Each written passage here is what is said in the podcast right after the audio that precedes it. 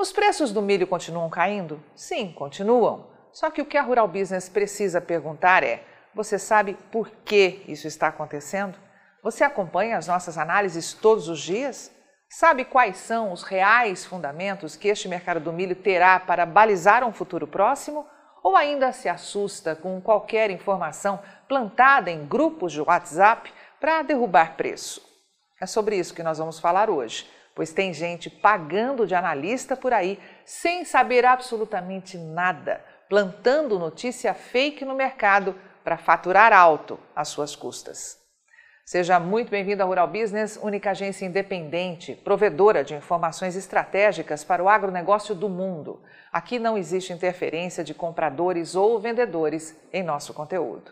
Rural Business, o amanhã do agronegócio, hoje.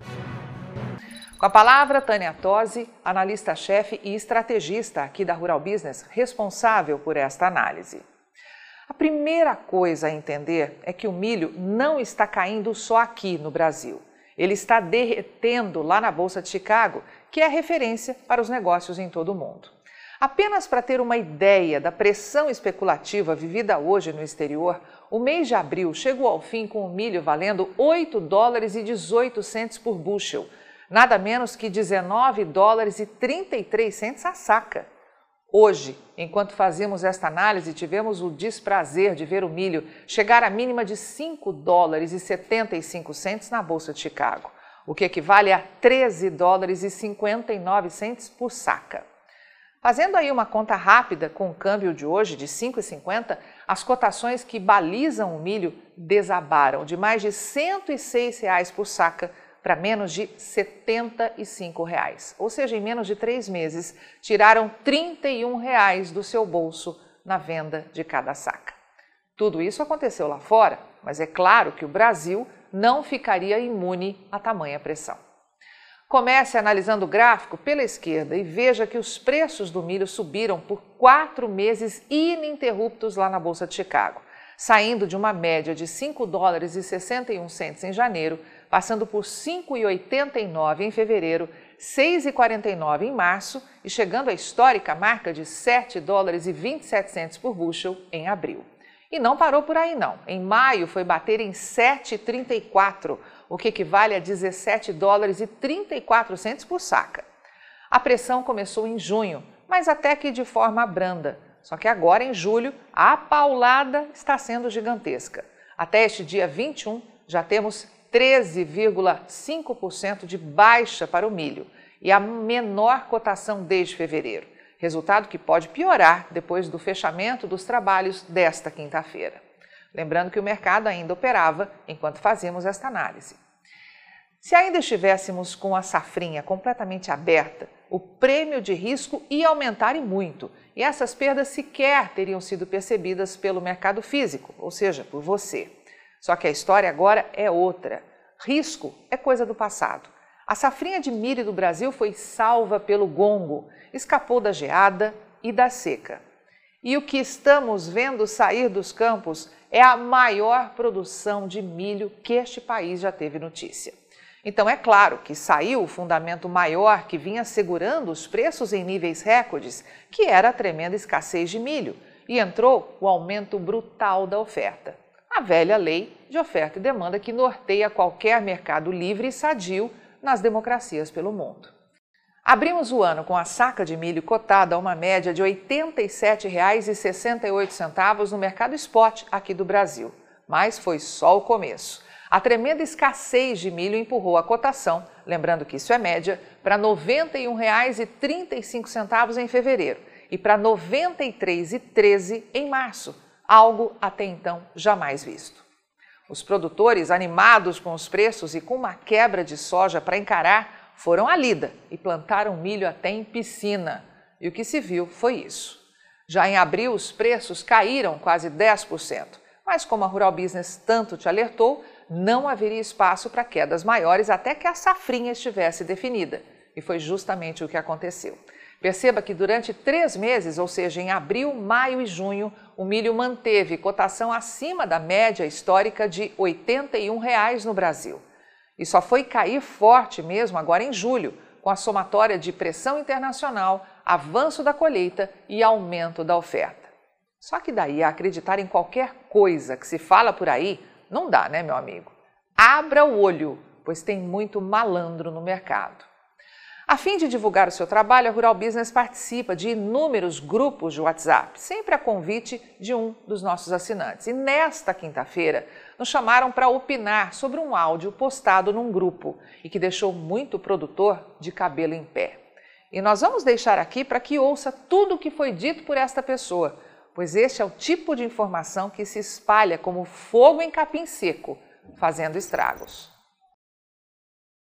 Bom dia, senhores e senhoras. É, bom, vem aqui dar uma dar uma notícia para vocês aí.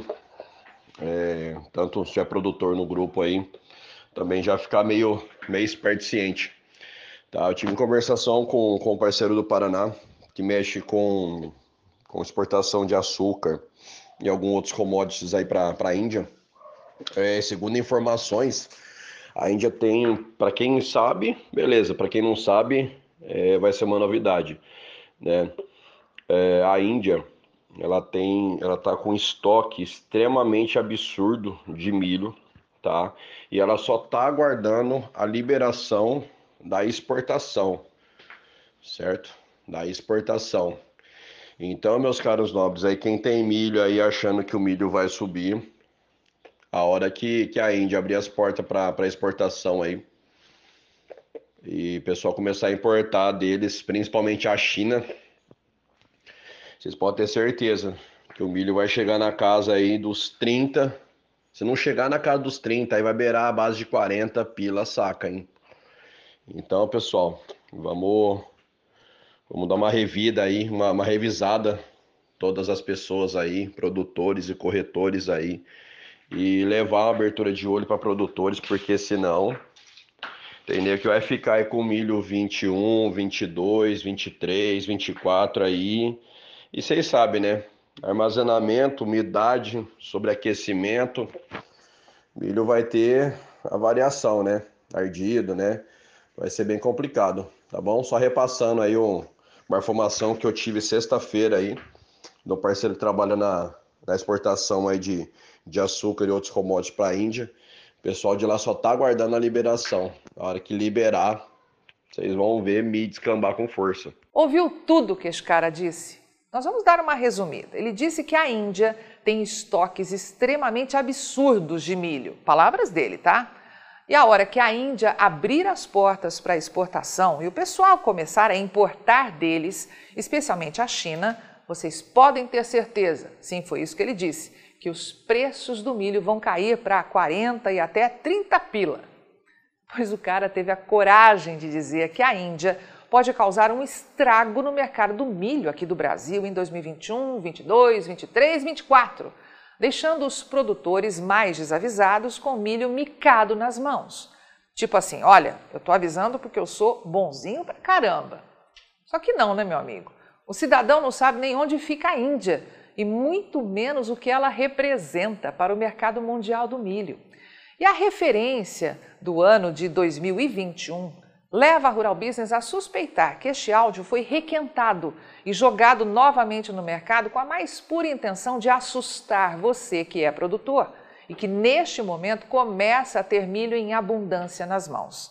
E por qual motivo? Simples: trazer logo este milho para o mercado, porque a demanda está bombando.